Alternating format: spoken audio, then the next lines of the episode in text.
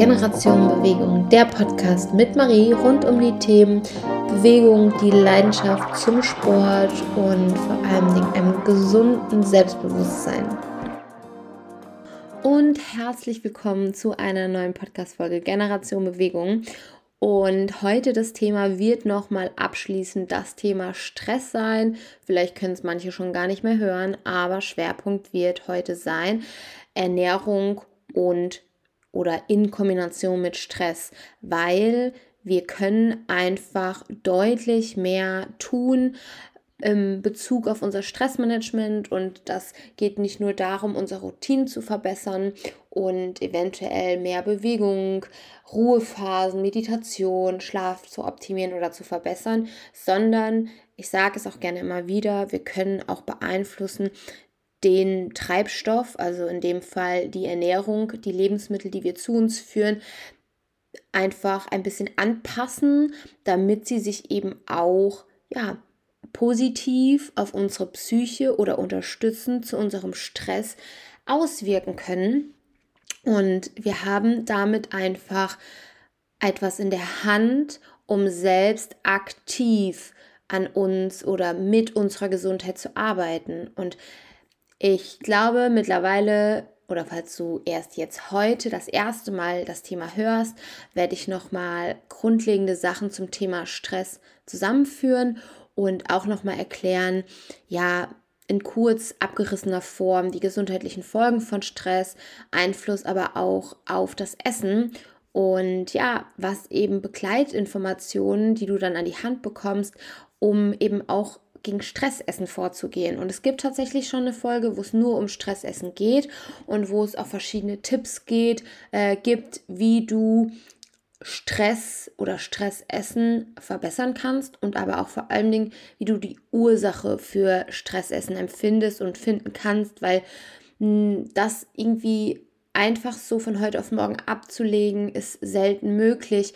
weil es ist ja eine Reaktion auf deinen Stress, dass du isst. Und für viele, die dann auch zunehmen, die dann irgendwie abnehmen möchten, führt es halt in diesen Teufelskreis. Sie möchten gerne abnehmen, sind aber davor schon unter Stress. Natürlich führt eine Reduktion von den Kalorien auch dazu, dass wir wieder in Stress verfallen und wir eher gucken müssen, wo liegt die Ursache.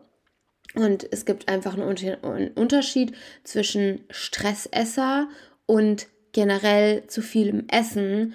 Und da sollte man auf jeden Fall erstmal differenzieren. Aber fangen wir vorne an.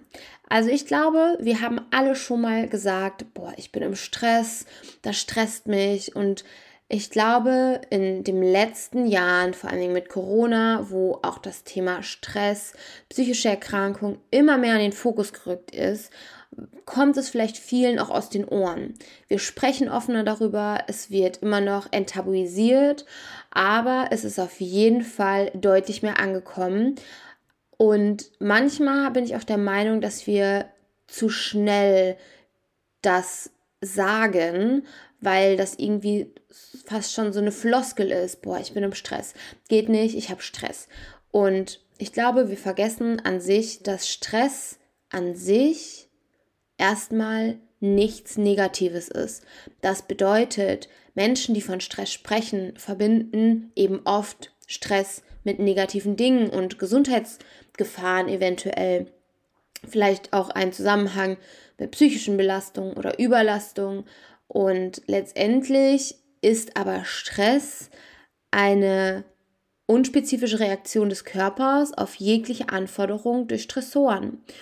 Und das ist an sich erstmal nichts Negatives, weil ein Stressor oder Stressor, wir können immer darüber diskutieren, wie man es ausspricht, ich sage immer Stressor, ist eben der Auslöser von Stress und der kann sich eben bei Menschen komplett anders ja ausdrücken. Das heißt, nur weil ich eine Situation als stressig empfinde, heißt das nicht, dass du das auch als stressig empfindest oder genau umgekehrt.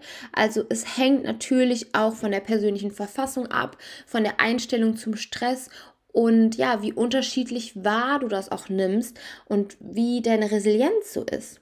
Und die wichtigste Funktion von Stress ist eben das Bereitstellen von Energie und die Leistungssteigerung. Das heißt, du kannst in Gefahren schneller reagieren. Und das ist halt einfach noch aus unserer Steinzeit oder aus unserer Vergangenheit mitgenommen worden, dass wenn wir irgendwie in Stress verfallen, wir vielleicht auch ein Stück weit besser oder auch automatischer reagieren, weil das ist halt einfach noch ein Überbleibsel und problematisch wird Stress ja oft erst dann, wenn die bereitgestellte Energie eben nicht verbraucht wird oder die Belastung länger anhält, es also zu chronischem Stress kommt. Und die erste Reaktion des Körpers ist ja eigentlich der Adrenalinstoß. Und der stellt also deinen Körper eigentlich auf die ja, erwartete Flucht oder auf den erwarteten Kampf vor. Das, wird, das zeigt sich auch körperlich. Eben, du hast eine erhöhte Atemfrequenz, du hast eine beschleunigte Herzschlag- und Herzfrequenz, um eben oder damit eben der Körper mehr Sauerstoff in dein Blut befördern kann. Und die Körperspannung und dein Blutdruck erhöhen sich. Das heißt also, mehr Blut gelangt in die großen Muskeln und dafür oder die werden dafür gebraucht, damit du halt schneller fliegen könntest. Das führt eben aber auch dazu zu einer schlechteren Durchblutung in den äußeren Körperteilen und senkt das Risiko bei Verletzungen zum Beispiel zu verbluten. Das ist zum Beispiel spürbar durch kalte Finger, Zehen und Nasenspitze. Und auch aus, wird eben auch aus den Ruheorganen, wenn man es fast so bezeichnen kann, Energie abgezogen. Das heißt, deine Verdauung läuft viel, viel schlechter. Und die Drüsen stellen eben auch weniger Sekret bereit.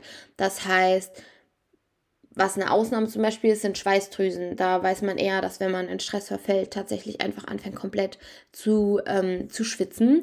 Und natürlich, was auch ist, achte mal auf deine Pupillen. Die stellen sich deutlich weiter, um auch mehr Informationen zu erhalten.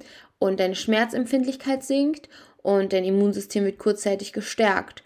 Das heißt, auch wenn wir irgendwie dauerhaft im Stress sind, ähm, merken wir oder spüren wir vielleicht nicht, dass wir schon viel zu sehr über unsere Grenze arbeiten. Und das ist ja oft dann irgendwie nach Klausuren, nach wichtigen, ähm, nach wichtigen Reden oder Projekten, die abgeschlossen sind. Danach werden wir oft komplett oder werden wir oft krank, weil dein Immunsystem einfach komplett runterfährt. Und das sind alles Punkte, die direkt eigentlich nach oder in der Stresssituation passieren. Denn etwas oder eine verspätete ja, Antwort ist zum Beispiel auch, dass deine Muskeln viel, viel extremer sind, Leistung zu erbringen. Und deine Energie wird ganz anders freigesetzt. Wir hatten auch letzte Woche ja das Thema zum Beispiel Cortisol. Cortisol wird hier mehr produziert, das heißt, sorgt für eine gesteigerte Bildung von Zucker in der Leber und dadurch wird eben der Blutzucker und Blutfettspiegel ja, erhöht. Und selbst auch deine Eiweiße können zu Muskel, äh, zu Zucker, zu Muskel, zu Zucker ähm, umgewandelt werden. Und dadurch wird zum Beispiel auch der Aufbau neuer Muskelzellen gehemmt.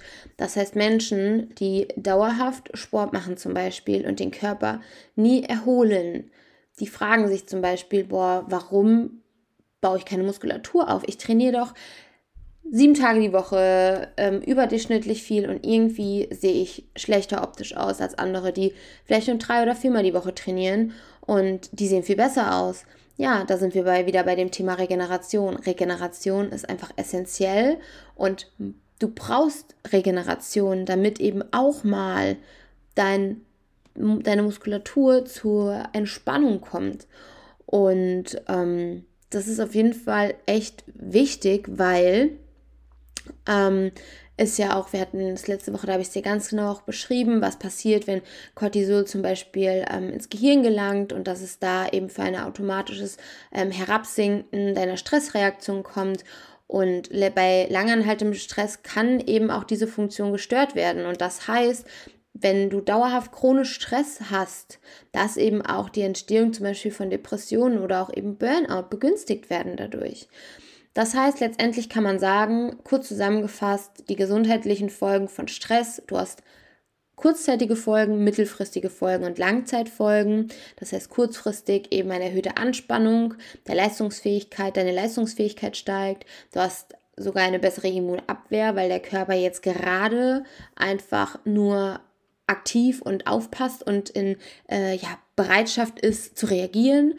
Du hast geringere Schmerzempfinden, du hast ein stärkeres Ansteigen von Stresspegel und das senkt eben auch deine Leistungsfähigkeit und dadurch passieren auch Fehler. Ich glaube, wir kennen das irgendwie alle, wenn wir super im Stress sind, dann fragen wir uns, hey, jetzt, jetzt geht alles schief.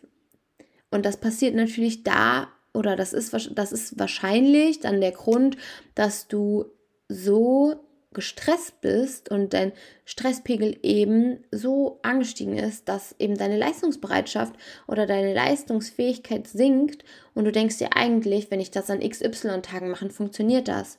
Aber jetzt gerade, weil du eben so angespannt bist und so, ja, in einer stressigen Situation, häufen sich dann einfach deine Fehler.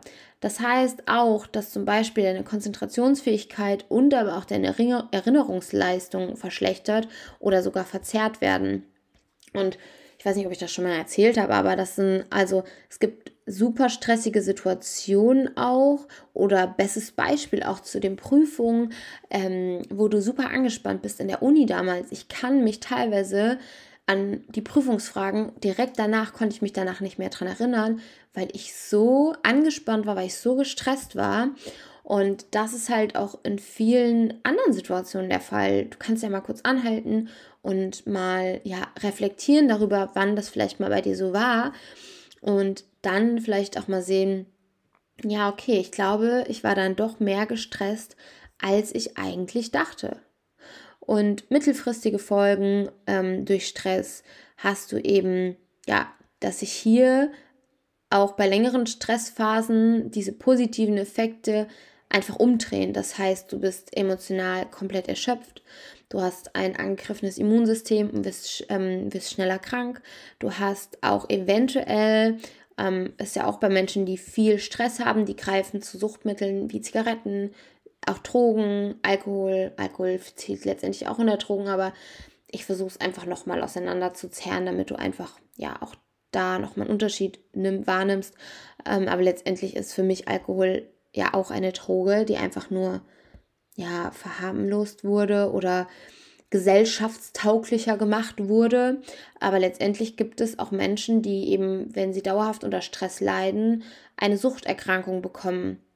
Und man weiß zum Beispiel, dass Männer eher zu Suchterkrankungen neigen als Frauen, weil die halt aber auch meiner Meinung nach weniger über ihre stressigen Situationen reflektieren und irgendwie immer noch den Gedanken haben, ja, das wird schon, ich muss da stehen, ich muss stark bleiben, aber nicht ehrlich zu sich selbst sind und sagen, puh, ja, ich glaube, die Situation, die war jetzt echt stressig für mich. Und ich glaube, dieses Reflektieren würde manchmal dem Menschen viel, viel mehr helfen, anstatt das irgendwie abzuschütteln und dann doch irgendwie mit irgendwas zu betäuben, wie zum Beispiel Alkohol, Zigaretten etc.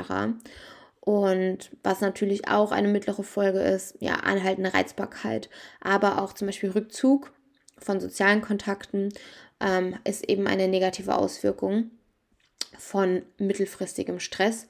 Und wir haben ja in der ersten Folge zum Beispiel gelernt, dass soziale Interaktion mit Menschen für deine psychische Gesundheit eine essentielle Säule ist. Das heißt, wir Menschen sind einfach soziale Wesen und wir benötigen das und brauchen das für ein ausgeglichenes psychisches ähm, Wohlbefinden. Und dann haben wir natürlich auch die Langzeitfolgen von chronischem Stress. Das heißt, wir haben einmal physisch und wir haben einmal die psychischen Langzeitfolgen. Physische Langzeitfolgen sind zum Beispiel Tinnitus und Hörsturz. Kann ich von mir berichten. Ich hatte damals vor meinem Bandscheibenvorfall vier Wochen Tinnitus, habe es aber einfach abgeschüttelt. Ähm, aber auch was zum Beispiel dazu führen kann, Arteriosklerose, das heißt höhere Gefahr auch für einen Herzinfarkt, Schlaganfall oder Thrombose. Wir haben Steigerung von entzündlichen ähm, Prozessen, wie zum Beispiel Arthritis. Wir haben einen erhöhten Blutzucker, Blutdruck ist erhöht, Blutfette sind erhöht, Körperfett wird erhöht. Das heißt also alles, was letztendlich zu einem metabolischen Syndrom führt. Und wir haben häufiger Infekte, also wir sind sehr oft krank. Und dann haben wir die psychischen Langzeitfolgen, das heißt erhöhtes Risiko für Depressionen, für Angststörung, für die Störung des ja, körpereigenen Belohnungssystems, Verlust von Genussempfinden und gestörte positive Wahrnehmung. Also ich hoffe, ich mache dir, also ich will dir damit auch keine Angst machen, aber ich will einfach dir dein Bewusstsein erweitern oder ein Bewusstsein vermitteln, dass Stress deutlich mehr Einfluss auf deinen Alltag hat, als man, glaube ich, oder als du eigentlich denkst. Und du eigentlich letztendlich, jetzt kommen wir nämlich zum Thema Ernährung. Ich hoffe, der war fließend sehr, äh, die Überleitung. Dass du eigentlich mit Thema Ernährung sehr viel steuern kannst, weil ich glaube, also selbst, wir selbst kennen das. Wir haben irgendwie Lust auf eine Pizza, auf irgendwas Fettiges, was Ungesundes. Und Danach fühlen wir uns wieder aber schlecht und stellen uns selbst unter Druck. Und das ist so, oder auch währenddem wir das schon essen, denken wir so, boah, eigentlich war es gar nicht so geil. Weil wir einfach im Kopf so unsere, ja, unsere, unsere Fantasie so anregen und im Kopf so Geschmäcker abgespeichert haben, wie etwas sein könnte, aber dann eher so ein bisschen enttäuscht sind und dann dazu kommt, dass wir denken, boah, jetzt habe ich mich aber jetzt übergessen, jetzt habe ich zu, also habe ich wieder eine Pizza gegessen, jetzt wieder das XY und das dann wieder unter Stress setzen. Und wenn wir das dauerhaft machen, jetzt mal auf Thema Essen bezogen, ähm, führt es eben auch dazu, dass wir oder kann es dazu führen, dass wir chronisch einfach chronischen Stress bekommen. Und das ist halt einfach ein Ding mit dem Thema Ernährung, was wir positiv beeinflussen können. Wir können nicht unbedingt beeinflussen, wie unser Chef gerade drauf ist und wie ich selbst damit umgehe. Aber wenn ich mich selbst gut fühle in dem Moment, weil ich mich bewusst ernähre, weil ich bewusst auf meine Gesundheit achte, ähm, Bewegung meinen Alltag einbaue, also diese Säulen stärke, auch die sozialen Kontakte, wenn ich erst mit einer Freundin getroffen habe, es mir eigentlich echt gut geht dann kann ich mit dem Thema, wenn der Stress, äh, wenn der Chef stressigen Tag hat und irgendwie stressig auf der Arbeit ist, viel, viel besser umgehen damit, als wenn ich selbst schon in der Situation bin und denke, irgendwie mit mir, mit meinem Leben bin ich super unzufrieden und dann kommt noch die Situation XY von außen, die ich nicht beeinflussen kann, dann fühlen wir uns noch gestresster. Und deswegen ist es mir wichtig, dir mal das alles aufzuzeigen und darzulegen, damit du weißt, hey, ich kann aktiv an mir arbeiten, um in eventuell stressigen Situationen besser damit umzugehen, meine Resilienz zu stärken. Und das Essen hat einfach da einen enormen Einfluss. Und ja, man kann letztendlich sagen, dass zu jeweils circa 40 Prozent der Menschen auf Stress entweder als Stressesser oder mit Stresshunger reagieren. Bei den verbleibenden 20% hat es eigentlich keinen Einfluss auf, dem Ess auf das Essen.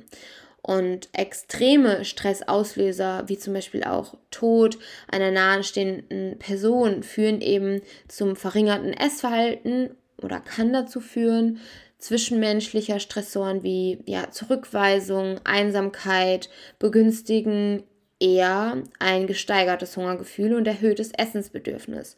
Also vielleicht kennst du das, dass man Liebeskummer hat und dann irgendwie du denkst, boah, ich habe jetzt einfach Bock auf eine Packung Vanilleeis. Also jetzt richtig klischeemäßig aus den Filmen. Aber wenn wir jemanden verlieren, es kann auch ein, also egal was das sein kann, dann neigen wir eher dazu, Essen zu verweigern. Und das ist, glaube ich, auch mal interessant. Also das sind, ist jetzt nicht einfach nur ein Beispiel, was ich nenne, sondern das ist wirklich mit Studien belegt worden, dass man weiß, Menschen, die eben unter extremen Stressauslösern wie beispielsweise Tod auch von Tieren, in die, also von eigenen Haustieren, dass sie eher auf eine Verringerung der, ja, des Essverhaltens ähm, reagieren und dass Menschen eben Zurückweisung, Einsamkeit eher eben ein erhöhtes Essensbedürfnis haben. Und man hat zum Beispiel auch Studien mit Kindern gemacht, wobei man eigentlich, ja, da gibt es auch beides. Also Kinder neigen unter Stress sowohl zur Essensverweigerung, aber auch zu Frustessen und das wird eben schon oder das begünstigt und legt leider den Grundstein von Übergewicht bei Kindern. Und Erwachsene greifen bei chronischem Stress häufiger zu fett- und zuckerreichen Lebensmitteln und essen insgesamt kalorienreicher und häufiger. Und insbesondere Frauen lassen sich tatsächlich auch eher von den Gefühlen zum Essen verleiten und greifen dann zu ungünstigen Lebensmitteln, die einfach einen hohen Kohlenhydrat- und Fettanteil haben. Das hatte ich auch schon in der Folge davor gesagt. Da habe ich dir auch nochmal ausführlich erklärt, warum. Und es hat in Studien gezeigt, dass Stress einen Einfluss auf den Geschmacksempfinden hat. Das heißt also, nach psychischem Stress werden bitter, sauer und süß zum Beispiel weniger lang wahrgenommen ähm, als Süßes. Und bei körperlichem Stress ist nur die Wahrnehmung von sauer verkürzt. Und da haben wir jetzt also auch einmal die Stressesser, das heißt, essen mehr, schneller, unkontrolliert und nebenbei, bevorzugen eben fett- und zuckerhaltige Speisen und leiden unter Heißhunger und entwickeln bei Dauerstress halt Übergewicht. Das muss man halt schon klipp und klar sagen. Und da hatte ich jetzt nochmal die Tipps, aber ich werde auch nochmal gerne die Folge von damals mit dem Stressessen verlinken. Also Tipps gegen den Heißhunger. Das heißt, weil der Heißhunger erscheint ja plötzlich und ist ungeduldig ähm, und du hast einfach keinen körperlichen Hunger. Das heißt, du hast einen ausgeprägten Wunsch nach bestimmten Lebensmitteln, du hast Schuldgefühle nach dem Verzehr, Verbindung des Essens mit negativen Gefühlen, unbewusstes Essen naschen ähm, und Essen über dein Sättigungsgefühl hinaus. Also wenn diese Punkte immer wieder vorkommen, dann weißt du eigentlich auch, dass du eher Stressesser bist, anstatt dass du wirklich isst, weil du Hunger hast. Also Heißhunger erscheint plötzlich und ist super ungeduldig. Du hast aber eigentlich keinen körperlichen Hunger.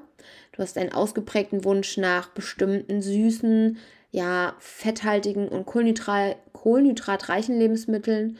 Du hast Schuldgefühle nach dem Verzehr, weil du einfach das mit negativen Gefühlen verbindest. Du, man hat so richtig Bauchspannen dann und es ist halt ein unbewusstes Essen. Und dann gibt es die Stresshungerer. Da isst du also weniger. Das heißt, du leidest richtig. Also du hast einfach keinen Appetit und manchmal sogar Übelkeit. Und diese Menschen nehmen meistens zu wenig Nährstoffe auf und verlieren unter Stress oder unter Dauerstress wohlgemerkt eher an Gewicht. Das heißt, Essen solltest du hier mit etwas Positivem verbinden. Du solltest zum Beispiel dein Lieblingsessen einplanen. Mahlzeit kannst du hier auch als Belohnung sehen und Essenspausen mal als Oase der Ruhe schaffen. Das heißt, ohne soziale Medien, ohne Ablenkung. Und hier hilft es auf jeden Fall, Mahlzeiten zu planen und eher mehr kleine Mahlzeiten zu essen als ja, große. Und das ist halt dieser Unterschied. Du siehst, das ist komplett einmal genau andersrum. Und es gibt eben bestimmte Lebensmittel, die positiv sich auf dein Stressempfinden auswirken. Es ist tatsächlich bislang wenig erforscht, aber es ist bekannt, dass eben bestimmte Inhaltsstoffe von Lebensmitteln und äh, sich positiv auf dein Stressempfinden auswirken können, aber auch das Kauen dabei helfen kann, Stress abzubauen. Und viele Menschen empfinden so zum Beispiel durch bestimmte Lebensmittel und das Kauen ja die Senkung ihres Stresspegels, zum Beispiel nach Genuss von hm, bestimmten Lebensmitteln. Und wir oder ich äh, gehe jetzt mal ein, auf ein paar Lebensmittel ein ähm, die hier eben von bestimmter Bedeutung sind. Da hast du vor allem zum Beispiel grünes, grünes, sag schon grünes, grünes Blattgemüse. Das heißt Lebensmittel wie Rucola, Grünkohl, Spinat, Brokkoli. Also die sind reich an Magnesium und Magnesium kann helfen, Stress zu reduzieren, indem eben es die Produktion von Stresshormonen reguliert. Aber auch Nüsse und Samen, das heißt Walnüsse, Mandeln, Leinsamen, Chiasamen enthalten gute Omega-3-Fettsäuren und B-Vitamine und die haben auch eine beruhigende Wirkung auf dein Nervensystem. Dann haben wir Beeren, das heißt Blaubeeren, Himbeeren, Heidelbeeren, Erdbeeren, die enthalten Antioxidantien und die tragen eben dazu bei, dass Stress abgebaut und dein Stimmungshormon Serotonin erhöht wird. Wir haben Avocado. Avocado ist reich an gesunden Fetten und die können dem Körper helfen, Stress abzubauen. Sie enthalten B-Vitamine und Vitamin E, die eben auch für eine gute Gehirnfunktion wichtig sind. Wir haben fettigen Fisch, das heißt Lachs, Makrele, Thunfisch ähm, enthalten Omega-3-Fettsäuren, die die Stimmung verbessern und Stress reduzieren. Dann haben wir Kamillentee. Jetzt denkst du dir, what? Ja. Meine Oma hat das früher mal gesagt. Marie, trinken Kamillentee, das beruhigt die Nerven. Und es ist tatsächlich so. Kamillentee hat eine beruhigende Eigenschaft und kann dir helfen, Stress abzubauen und auch deinen Schlaf zu verbessern. Das heißt, Kamillentee vorm Schlafengehen, wenn du Schlafprobleme hast, ist auf jeden Fall echt ähm, zu empfehlen. Aber auch dunkle Schoko in, Schoko in Maßen kann eben aufgrund vom Gehalt an Flavonolen und Antioxidantien dazu beitragen, Stress zu reduzieren und deine Stimmung zu verbessern. Und ich glaube, wir wissen alle, dass äh, ja, man gute Laune hat nach Schokolade. Meistens ist es nicht die dunkle Schokolade, sondern die ähm, Vollmilchschokolade. Die würde ich aber weglassen und wirklich auf dunkle Schokolade ähm, zurückgreifen. Das heißt, da würde ich wirklich gucken, erstens Inhaltsstoffe, kein Zucker. Das heißt so ab 90, 99, 100 Prozent. Das ist wirklich unterschiedlich. Ich kaufe meine ähm, Schokolade, wenn ich dunkle Schokolade esse, äh, Schokolade esse jetzt äh, keine Werbung, aber ähm, ich nenne jetzt mal die Marke, also von Lind, ähm, finde ich, da ist nämlich kein Zucker drin. Bei den anderen Schokoladen, bisher bei Aldi, Norma, Lidl, habe ich immer nur bei auch einer dunklen Schokolade, bei, 8, bei ja, 90er, 95er Prozent ähm, Kakaoinhalt war immer Zucker drin. Und eigentlich sagt man, dass umso höher der Kakaoinhalt, äh, Kakaoinhalt Kakaoinhalt, ihr wisst, was ich meine, ähm, der Kakao oder die Kakaoprozent, die Kakaobohne, umso besser ist es letztendlich auch für den Körper und vor allem auch zum Beispiel gegen Heißhunger. Das heißt, ähm, wenn du Heißhunger hast, gerne einfach ein Stück abbrechen und lutschen und dann wirst du merken, durch die Bitterstoffe ja, geht eigentlich dieser Heißhunger. In Kombination zum Beispiel mit einem Tee, finde ich das super und hilft auch vielen echt gegen Heißhunger also dunkle Schokolade. Aber auch Haferflocken. Haferflocken enthalten komplexe Kohlenhydrate, die den Serotoninspiegel im Gehirn erhöhen können und das Stressempfinden dadurch reduzieren können. Und ungesüßten Joghurt, das heißt Naturjoghurt, enthält probiotische Bakterien und die sind eben positiv für deine Darmgesundheit und können die eben unterstützen. Und eine gesunde Darmflora kann eben mit der Produktion von Stresshormonen in Verbindung stehen, weil man weiß auch, dass äh, ja, unser Darm unser zweites Gehirn ist. Ich glaube, das ist jetzt mittlerweile auch einmal komplett überall angekommen.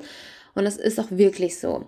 Also ich hatte letztens tatsächlich mit meiner Schwester darüber nämlich gesprochen. Die macht gerade, die ist jetzt fast fertig mit ihrem praktischen Jahr als Ärztin oder als angehende Ärztin. Ähm, und die meinte auch, das ist Wahnsinn, weil wenn morgens die Ärzte zum Beispiel eine Visite machen, dann ist das Erste, was gefragt wird, wie ist ihre Darmfunktion? Und das wird immer noch unterschätzt, dass unsere Darmfunktion, unsere Darmflora, ein gesunder Darm extrem wichtig sind für unser Immunsystem, für unsere Gesundheit. Also da auch echt gerne mal Fokus drauf legen und wenn ihr damit Probleme habt, lasst das echt mal abchecken, weil da liegt auch oft so ein bisschen die Basis. Und das hängt aber natürlich auch damit zusammen, dass wir bestimmte Dinge essen, die wir halt vielleicht gar nicht so vertragen, ohne es zu wissen.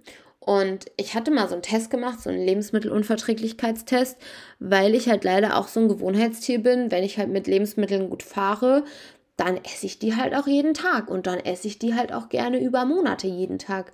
Und ich bin halt so ein kleiner Bananen-Junkie und Tomaten. Ich habe eine Zeit lang wirklich täglich 800 Gramm Tomaten gegessen, letztes Jahr im Sommer.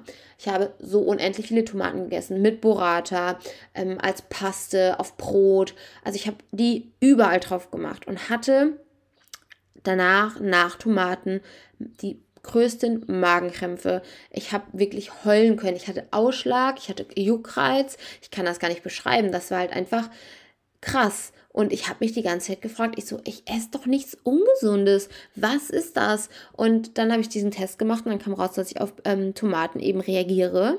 Dann habe ich die weggelassen für, boah, bestimmt drei, vier Monate.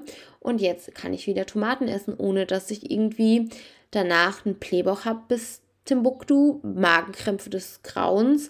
Und ja, das zeigt auch einfach, wie wichtig es ist, dass wir ausgewogen ernähren. Und nur wenn man denkt, man isst irgendwie Gemüse und sonst was, aber jeden Tag das Gleiche, heißt es nicht, dass das ausgewogen ist, sondern wirklich diese Vielfalt, in der wir leben, sowohl regional als auch saisonal gerne einfach verwenden. Und ich muss mich da auch immer wieder an die Nase greifen, weil es funktioniert auch immer nicht bei mir.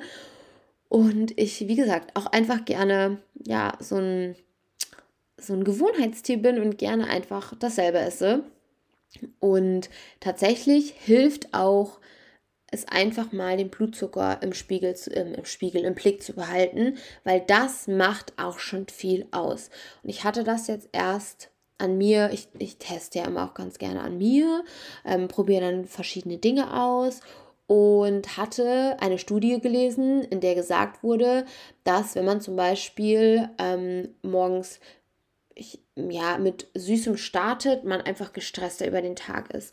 Und ich hatte das auch schon mal. Ich hatte eine Zeit lang ähm, den Blutzucker-Scan ähm, oben am Oberarm und habe einfach meinen Blutzucker gemessen, weil ich einfach mal gucken wollte, wie verhält sich mein Blutzucker, wie ist ja, wie ist das bei Bewegung, wie verwerte ich die Lebensmittel und so weiter und so fort. Und ähm, das war super interessant zu sehen, wie ich auf bestimmte Lebensmittel reagiere und habe mich aber manchmal gefragt, tagsüber, warum ich so müde bin.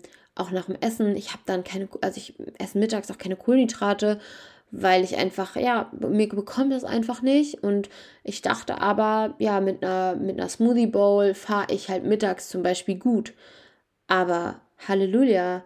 Also, wir vergessen halt einfach, dass Zucker Zucker ist und wenn Zucker halt auch in den Fruchtzucker ist, also kann es trotzdem Auswirkungen auf dein Gemüt haben und auf deine, ja, auf deine Müdigkeit, auf deine Konzentration und das ist crazy. Ich habe das jetzt weggelassen und starte jetzt mit einem herzhaften Frühstück zum Beispiel wieder konstant. Ich habe das eine Zeit lang lange gemacht, dann habe ich wieder angefangen, Porridge morgens zu essen oder einen Joghurt ähm, mit selbstgemachtem Granola aber ich vertrage das einfach nicht morgens. Morgens herzhaft starten ist meine Empfehlung jetzt gewesen für mich. Ähm, ich bin herzhaft oder ich starte jetzt wieder herzhaft in den Tag. Ich habe keine Konzentrationsprobleme mehr, ich habe keine Müdigkeit mehr über den Tag verteilt. Ich bin viel leistungsfähiger, ich bin viel konzentrierter und habe auch viel weniger Lust auf Süßes. Ich hatte Nachmittag schon immer zum Kaffee, dachte ich so, boah, irgendwie mal ein halber Riegel, ein Riegel ähm, also Proteinriegel, ähm, irgendwie selbstgemachte Dattelbites, whatever. Aber Zucker ist Zucker und ich reagiere darauf einfach krass, krass schnell und ähm, sehr intensiv. Und das zeigt aber für mich, wie ich dann einfach die Lebensmittel anpassen kann. Das heißt ja nicht, dass ich die nicht mehr esse, aber das heißt einfach, dass ich die zum Beispiel ums Training rumgestalte und dann verhindere ich einfach damit, dass ich in dieses Tief falle mit dem Glukosespike ähm, oder, äh, oder auch genannt Blutzuckerspitze. Und das ist für mich so einfach der optimale Weg. Aber dass es halt nur für mich so funktioniert, heißt es nicht, dass es für dich so funktioniert, sondern ich sage mal so Try and Error. Also versuche, teste, notiere dich, wie fühlst du dich nach Lebensmitteln, nach bestimmten Mahlzeiten. Und dann, finde ich, kann man halt sehr gut gucken, wie man auf Insulin reagiert, wie man auf bestimmte Lebensmittel reagiert, weil es ist nicht normal oder was heißt normal, aber es ist es sollte nicht normal sein, dass du dich nach dem Essen müde fühlst, unkonzentriert, schlapp, sondern in, also Lebensmittel sollen dir Energie geben, dass du funktionierst, dass du Spaß hast an der Situation, dass du dich nicht aufgebläht fühlst, dass keine Belastung für dich stattfindet, sondern es soll immer ein gutes Gefühl in dir auslösen. Und das ist einfach ja, ein Ausschlussverfahren und das sollte man einfach mal gucken und mal testen, wie man damit umgeht und ähm, auch vielleicht ein bisschen, da sind wir wieder beim Thema, ein bisschen mehr in sich hören, anstatt nach außen zu gucken.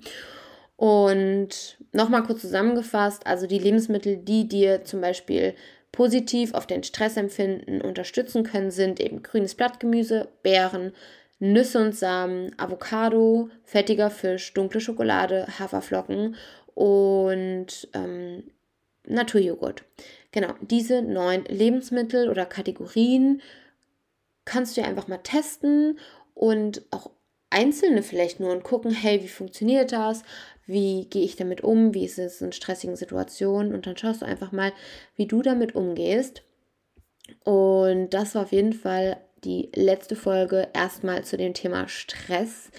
Und ich hoffe auf jeden Fall, dass da viele Punkte und viele Fakten in den letzten Wochen dabei waren, die dir helfen, dein Stressempfinden, dein Stressmanagement weiter zu verbessern und dir einfach auch ein Gefühl von Sicherheit geben, dass du vor nichts Angst zu haben brauchst, sondern dass du weißt, hey, auch stressige, stressige Situationen machen mich stärker. Ich lerne daraus, ich weiß, wie ich damit umgehen kann, ich weiß, wie ich meine Punkte, sei es in Form von Meditation, Bewegung, Ernährung, ähm, Schlaf, Regeneration, wie diese Punkte funktionieren, um auch mit diesen Situationen zurechtzukommen. Und Stress gehört einfach zu unserem Leben dazu. Es ist eine natürliche Funktion wir haben einfach nur, meiner Meinung nach, verlernt, damit gut umzugehen. Für uns ist Stress immer so viel Negatives, aber ich empfinde Stress als viel Positives, weil auch wenn es in dem Moment vielleicht eine anstrengende Situation ist, das sind doch die Situationen, aus denen wir verdammt viel lernen, aus denen wir